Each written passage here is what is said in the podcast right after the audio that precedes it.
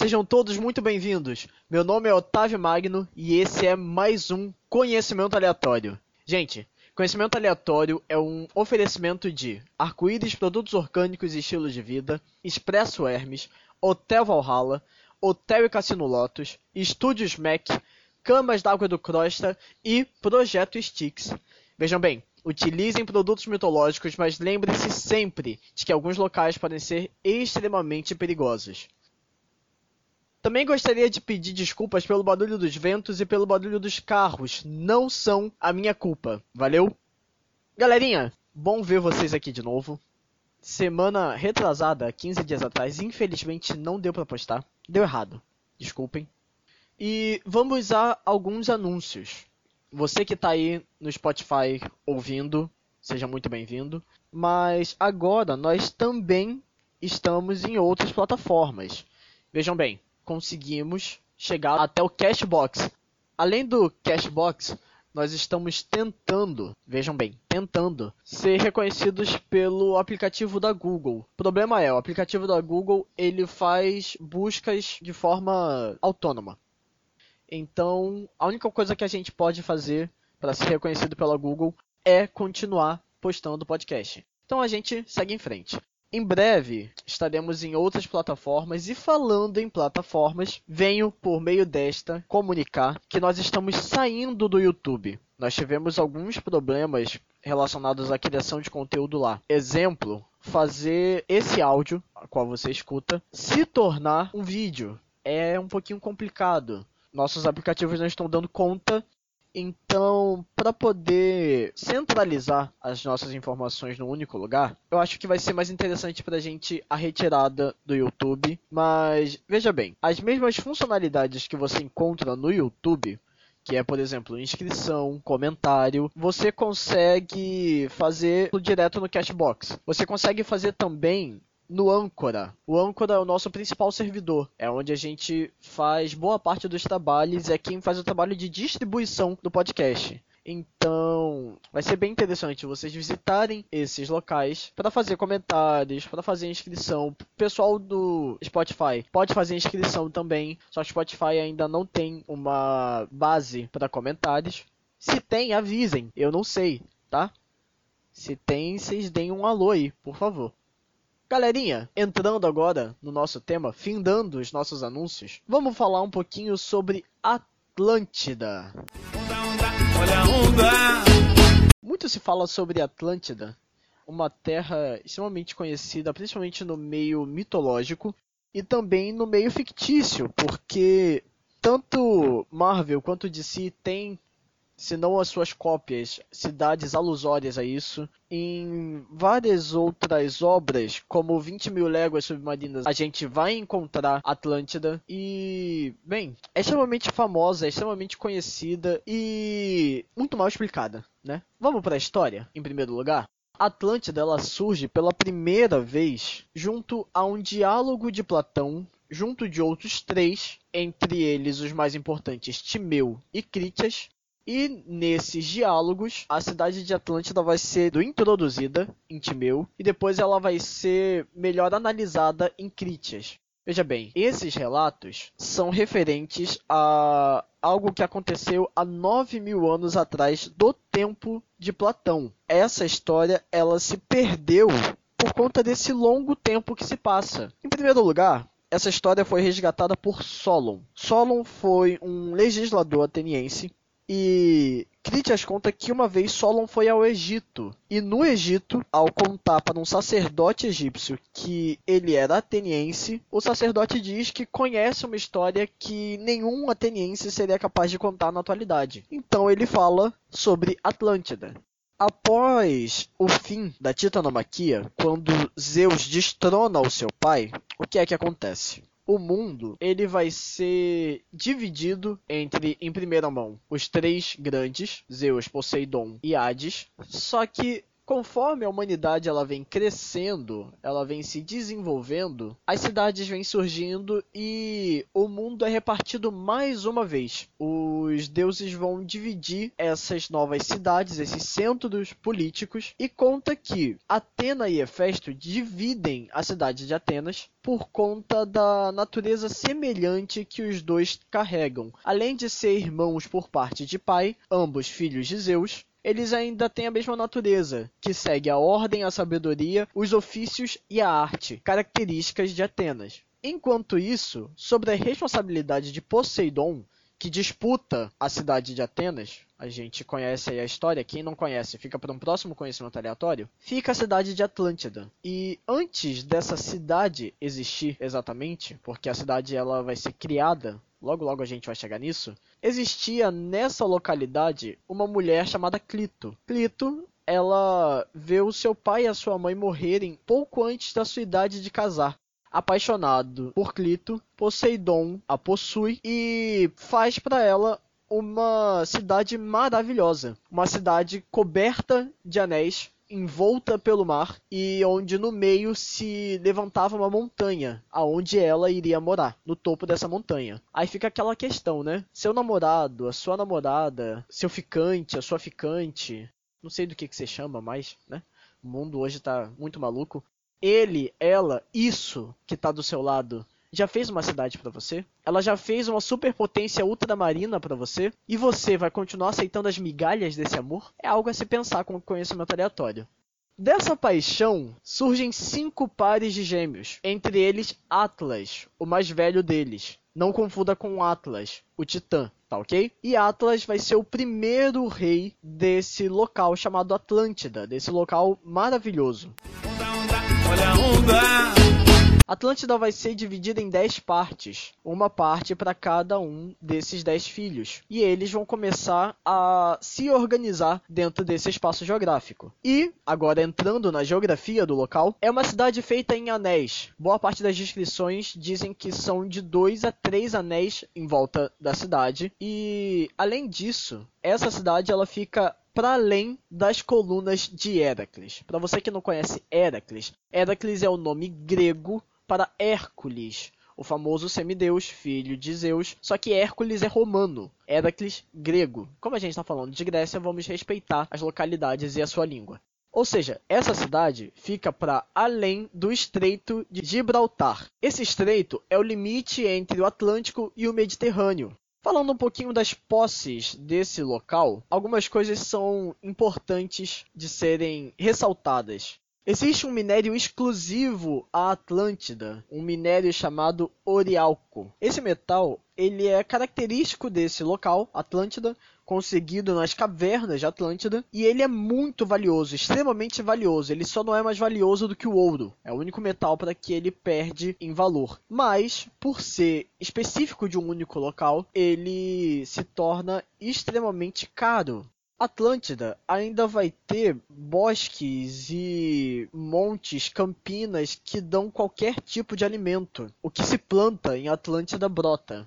É de um clima muito bom, de uma terra muito boa e os agricultores de lá quase não têm trabalho porque a terra é milagrosa e ela produz de tudo o que você necessitar. Onda, onda, olha a onda. Os Atlantes, eles quase nunca compravam coisas de fora. Pelo contrário, eles vendiam os seus excessos porque eles produziam tudo em muita abundância. A fauna, falamos de flora, vamos falar um pouquinho da fauna também. A fauna também era riquíssima, tanto em animais de gado, animais de domesticação, quanto animais selvagens, tanto que dentro desses anéis viviam uma espécie única que eram os elefantes de Atlântida, elefantes vorazes que viviam nessa terra. Essa cidade também continha muralhas feitas de estanho fundido e cobertas em cobre na parte exterior do último anel. E a acrópole da cidade era feita com muralhas de oríaco. Esse metal, ele tinha uma característica muito interessante. Ele brilhava como fogo. Cara, um metal extremamente bonito o templo dedicado a Clito e a Poseidon continha, além de uma mega estátua de Poseidon dentro do templo, além de 100 nereidas de ouro montadas em golfinhos, além de estátuas de todos os governantes, bem estilo a linhagem Avatar, que você encontra lá no Templo dos Nômades do Ar, você ainda tinha o templo selado por uma muralha feita inteiramente de ouro. Quase nada. Suave, né? Pouca coisa. A cultura de Atlântida existiam festivais cíclicos aonde os dez reis dessa cidade eles se reuniam na ilha principal e eles tiravam sorte e ficavam responsáveis por caçar um touro Logo após que eles caçavam esse touro, esse touro era sacrificado e o sangue do touro era usado para banhar uma estela de ouro ou de oríaco, onde Poseidon escreveu a lei dos reis de Atlântida, uma lei sagrada que nenhum deles poderia sequer pensar em descumprir, caso contrário, eles seriam condenados à morte. De noite, após a pira desse sacrifício já ter se apagado, os reis eles iriam se reunir novamente, vestidos em túnicas azuis, e eles iriam começar a julgar a si mesmos. Eles iriam se reunir e começar a investigar se algum deles tinha descumprido alguma dessas leis escritas por Poseidon. Ao fim desse processo de julgamento, eles eles renovavam um voto de não agressão, voto esse propagado por Poseidon também. Esse voto ele continha duras penas, duras maldições, caso fosse quebrado. Esses dez irmãos e futuramente as suas descendências, eles deveriam agir em conformidade e sempre em conjunto. Nenhum deveria agir sem o outro e nenhum deveria atacar o outro por interesses próprios. Bonito, né? Poseidon fazendo algo interessante. Olha a onda!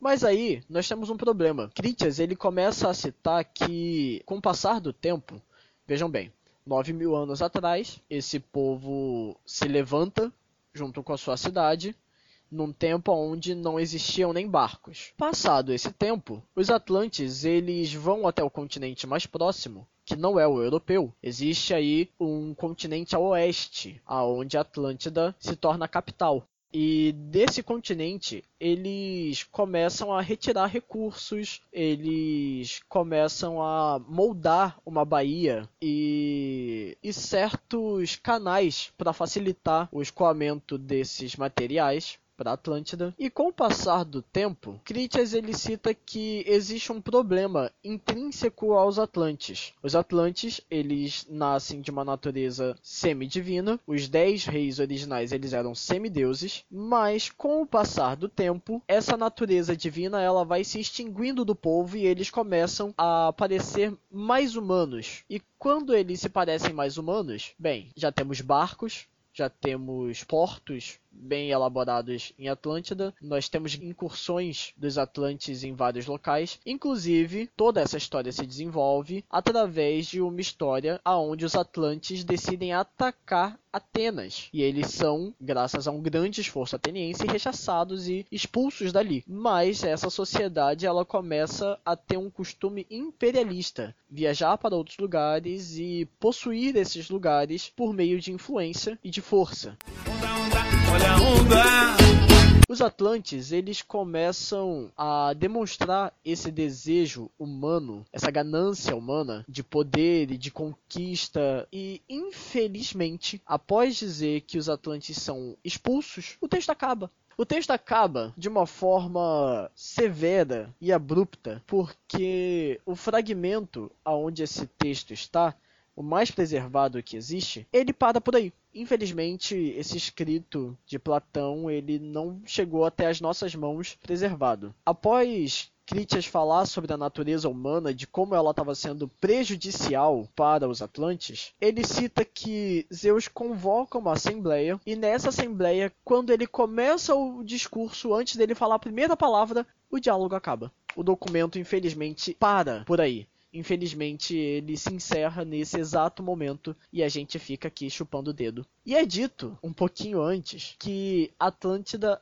ela foi destruída por um único cataclisma. Que um dia a Atlântida estava lá e durante um cataclisma que durou um dia e uma noite, toda essa construção e toda essa maravilha foi engolida pelo mar, sobrando apenas uma espécie de pântano, uma área lamacenta que impedia os navegantes de atravessarem esse espaço por conta dessa lama que prendia os barcos. Onda, onda, olha a onda.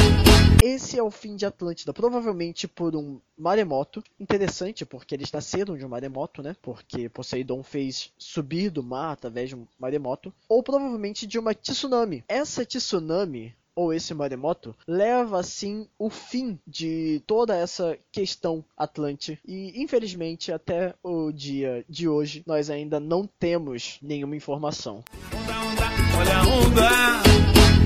Atlântida foi escolhido justamente porque é o primeiro podcast do ano. Tá todo mundo falando de início, de recomeço. Vamos falar de fim, sabe? Vamos ser diferente, vamos ser diferentão. Não vamos seguir as massas. Bem, ainda falando um pouquinho sobre essa questão de continentes, porque sempre que se referem à Atlântida, se referem de forma que pareça que ela é, na verdade, uma ilha, sendo que, como eu falei, existe um continente inteiro aí atrás aonde Atlântida é o local principal, é a cidade principal, é a capital desse local. Mas Atlântica não é o único continente mítico que a gente vê aí pelas histórias da nossa vida. Nós temos também o continente da Lemúria e também temos o continente de Mu. Lemúria, se não me falha a memória, seria um continente que existia no que hoje é o Oceano Índico. E Mu seria no Pacífico. Existem várias teorias, várias histórias, inclusive muitos deles no esoterismo, tá ok? Isso vai envolver mais misticismo do que mitos, tem uma diferença, tá ok?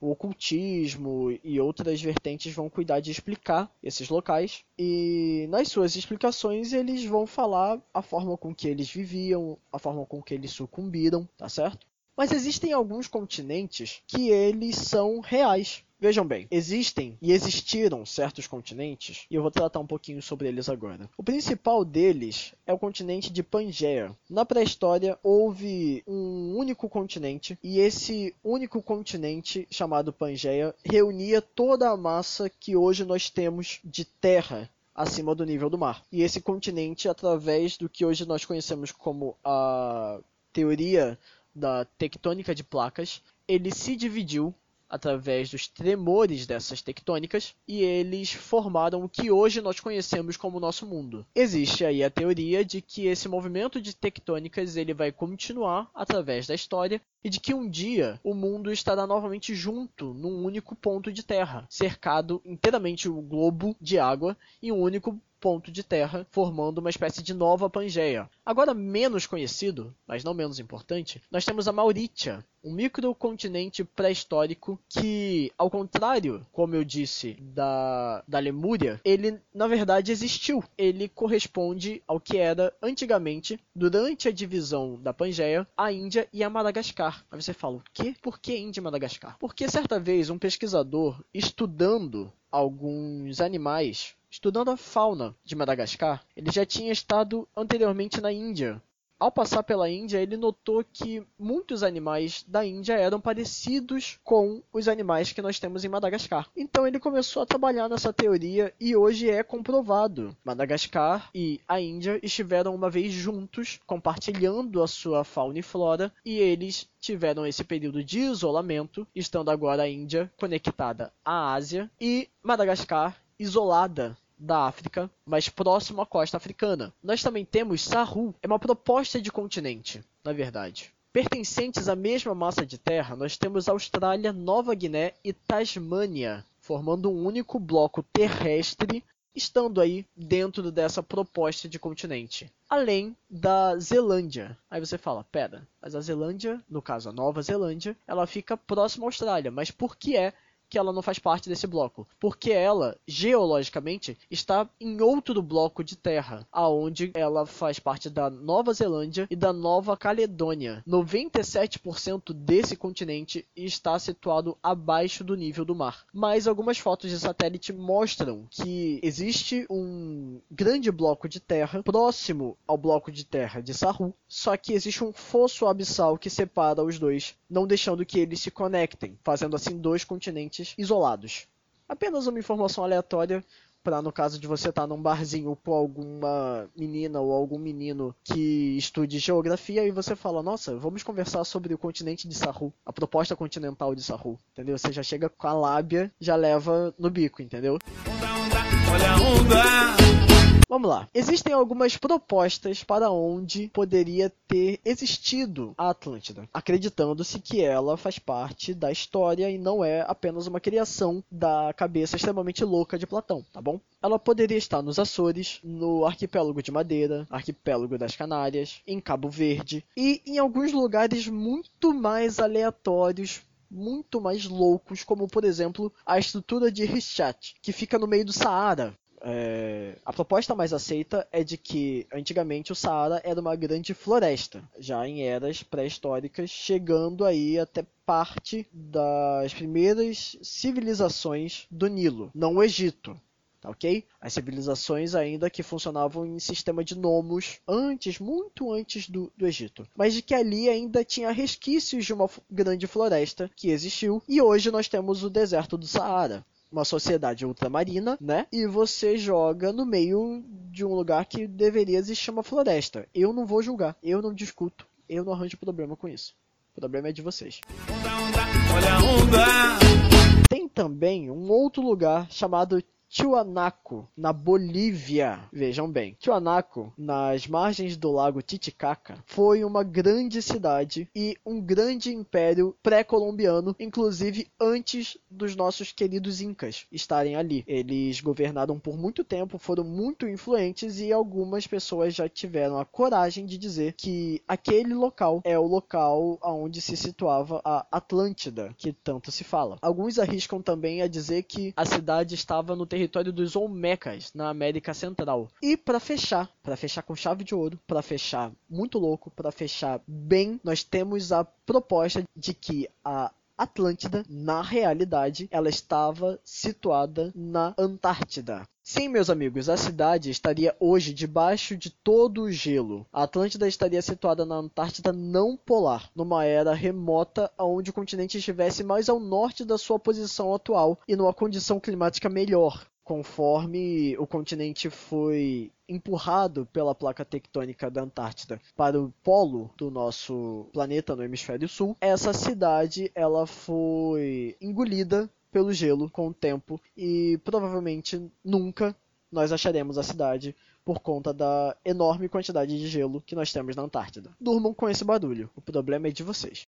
Seguindo o nosso podcast, vamos falar um pouquinho sobre Rodolfo Lopes. Rodolfo Lopes ele fez uma tradução do diálogo Timeu e Critias e na página 49 até a página 61 ele faz algumas propostas não originais sobre a questão de Atlântida. Tudo isso que envolve Atlântida, toda essa trabalheira de desvendar a Atlântida. E vejam bem, ele traduz o texto direto do grego para o português e antes disso, ele faz alguns apontamentos sobre o texto e ele executa uma série de notas. É inclusive um livro que vocês poderiam ler, é uma indicação muito boa. Platão, Timeu, Critias, separado por hífen, por Rodolfo Lopes, você acha ele de graça no Google Acadêmico, você acha fácil ele como artigo, e você vai achar em alguns sites de outras faculdades também. Esse texto é bem utilizado para essa discussão que vamos entrar agora. O debate é sobre Atlântida, fato ou fake, né, Globo? A questão é, na antiguidade, o povo não discutia sobre, sobre isso, porque a Atlântida era tido como um fato, houve um local chamado Atlântida, situado depois do Estreito de Gibraltar, ou naquela época como era conhecido, as colunas de Heracles, e houve uma grande cidade imperialista e papapá e todo mundo concordava com isso. Mas na modernidade, Atlântida começou a ser encarada como um mito, fake. Então, dentro de todo esse debate que é proposto por Rodolfo Lopes, aonde ele vai começar a falar sobre algumas questões disso. Aonde número um, estamos falando sobre um texto platônico. Estamos falando sobre um texto ao qual não se pode dar dúvida. Todo mundo concorda que Platão existiu, existem provas históricas e tal e etc. Mas um desses pontos é exatamente que Solon, como eu disse, ele não poderia ter viajado para o Egito na época que Critias diz que ele viajou. Existem alguns fatores históricos que impediriam ele de fazer isso.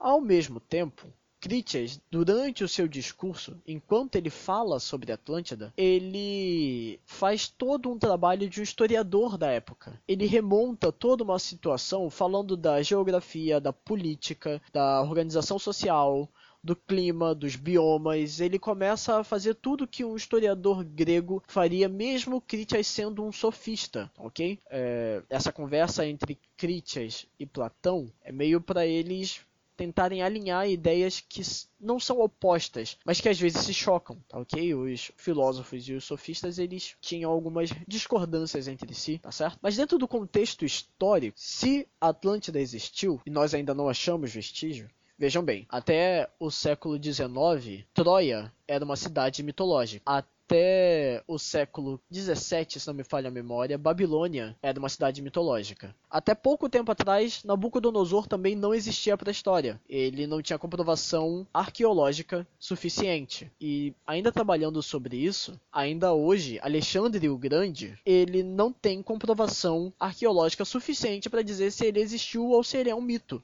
histórico. Olha a onda.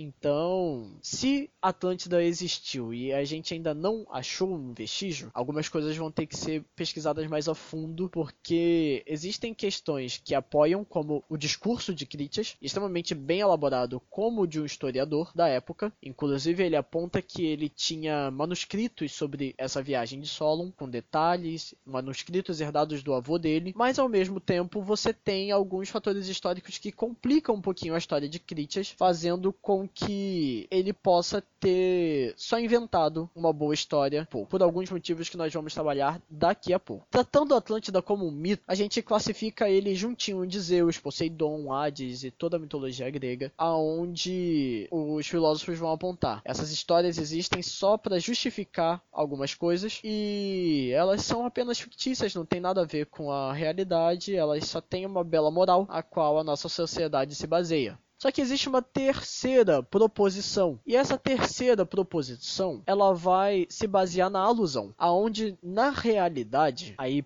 pela fala de Rodolfo Lopes, Atlântida tem um significado. Assim como a antiga Atenas, referida na história, ela também tem outro significado. E essa história ela pode servir para resgatar um amor perdido entre os atenienses e a sua pátria. Como assim, Otávio? Platão ele vive após alguns eventos históricos, como por exemplo, ele vive após a Guerra de Troia, ele vive após a Guerra do Peloponeso, ele vive após após as guerras médicas. E são médicas não porque os médicos decidiram guerrear, é porque foi a guerra contra os medos. Me desculpem, eu não coloquei o nome. Eu só conto a história. E dentro dessas propostas de alusão, Rodolfo Lopes ele vai estabelecer de que Atlântida pode ser, por um exemplo, uma alusão a Creta, enquanto Atenas é uma alusão a Micenas, e que num tempo antigo eles se relacionaram, tiveram alguns conflitos inclusive, e de que assim como Atlântida foi afundada no mar por um terremoto ou por uma tsunami, Creta também foi dizimada através de um cataclisma a diferença é, na verdade, foi um vulcão que entrou em erupção e provavelmente levou a sociedade minoica, como era chamada a sociedade de Creta, por causa de Minos, filho semideus de Zeus, aquele da história do Minotauro, tudo bem, a gente conta isso outra hora. A sociedade minoica provavelmente foi dizimada durante essa erupção.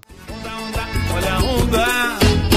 Ainda mais, Atlântida pode significar os Medos, com seu desejo imperialista, e os Medos guerrearam contra Atenas e depois guerrearam contra Atenas e contra Esparta. Então, a história buscaria avisar de que, olha, nós vencemos e nós temos que ter mais carinho por essa cidade, mais carinho por esse local. Ainda numa proposição um pouquinho melhor, ao meu ver, Atlântida ainda pode ter relação com Esparta, que também exerceu um processo de imperialismo sobre a cidade de Atenas no fim da Guerra do Peloponeso. Guerra essa que durou 30 anos, aproximadamente. Guerra essa que terminou com Esparta vencendo a guerra e subjugando Atenas e colocando Atenas debaixo do seu poderio e das suas influências culturais, políticas e econômicas. Dentro de todas essas proposições, é importante a gente pegar o que é bom. Convido vocês a fazer isso junto comigo. Olha a onda! A gente sempre vê as histórias de Atlântida. A gente acabou de ver um, um, filme lançado no ano passado, do Aquaman. A gente sempre vê Atlântida retratada como uma cidade submersa, habitada por sereias, habitada por peixes e seres míticos. Sendo que, na verdade, quando a gente pega a, a história, e obrigado, conhecimento aleatório, por me fazer comprar um livro de R$1,99 e por me fazer ler o primeiro diálogo completo de Platão. Obrigado, conhecimento aleatório, por ter feito isso.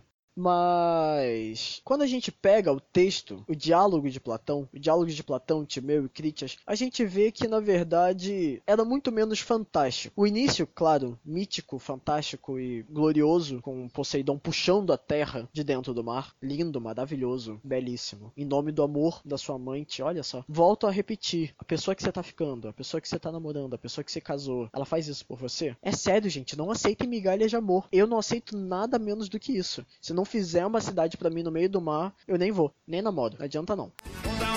Olha a onda.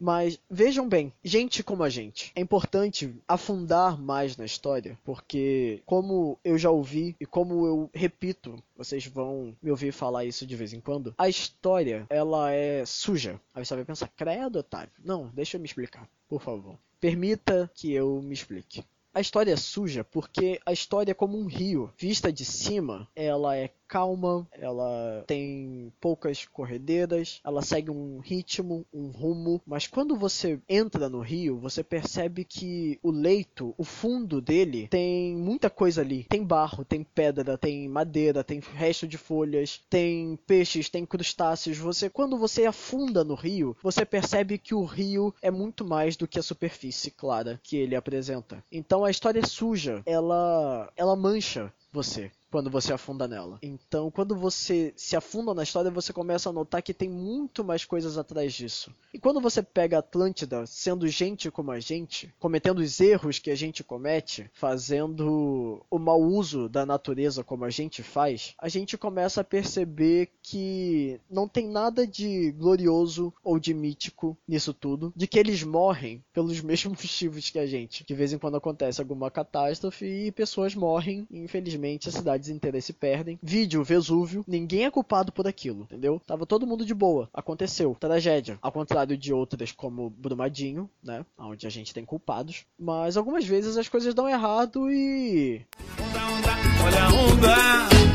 Mas pegando essa Atlântida, a gente começa a ver que, que a história ela é muito mais interessante. E eu convido vocês a fazer esse processo. Conhecimento aleatório, ele surge com esse objetivo. Entranhar na história e tentar absorver o máximo possível dela para que a gente tire lições, não dos deuses, mas lições do homem. Lições da gente, lições pra gente. É importante fazer isso. Vejam bem, a gente começou um novo ano e a minha primeira resolução de ano novo foi: eu não vou fazer resoluções. Eu sei, paradoxal. Provavelmente eu já falhei na minha proposição porque a proposta é não fazer propostas e eu fiz proposta. Tô de mãos levantadas pedindo rendição, não me julguem. Mas, sem muitos objetivos, quero convidar vocês a fazer esse objetivo, essa proposição, essa proposta, aonde nesse ano de 2020 a gente vai se aprofundar mais naquilo que a gente tem. História, filosofia, lógica, matemática, biologia, seja lá o que a gente encontrar no meio do caminho, a gente vai sair da superfície. A gente vive numa sociedade vasta todo mundo tem um vasto conhecimento sobre tudo, mas quando você vai entrar nessa imensidão, você percebe que quase tudo é raso. Vamos sair desse costume de ser raso, de ser baixo, de ser pouco. Vamos nos adentrar mais ao conhecimento. Bem-vindos no ano de 2020 ao conhecimento aleatório. Eu espero que vocês tenham gostado, eu espero que vocês tenham aproveitado ao máximo e eu quero que vocês fiquem com Deus. Eu não sei com que Deus vocês vão ficar, mas eu espero que vocês não fiquem sozinhos, tá certo? Pode ser extremamente perigoso. Daqui a alguns dias a gente se vê no conhecimento aleatório ao vivo lá no Discord. A gente se vê sempre também no Discord, nas nossas cenas do RPG, na sede onde a gente conversa, bate um papo mó legal, nos tics, lá no WhatsApp, no grupo dos Sticks do Facebook. A gente está em todos os lugares. Não se esqueça, estamos no Cashbox, estamos no Âncora. Vai lá, comenta, eu vou responder, a gente vai conversar, a gente vai bater um papo gostoso. Galerinha, é isso. Tchau!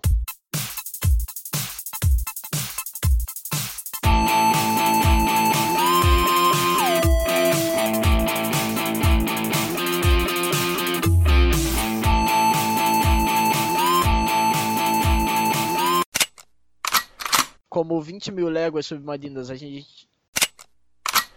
Ô oh, caramba! Língua presa não é legal. Provavelmente. Exclui provavelmente. Não tem provavelmente. De onde você tirou provavelmente, Otávio? Quem disse provavelmente?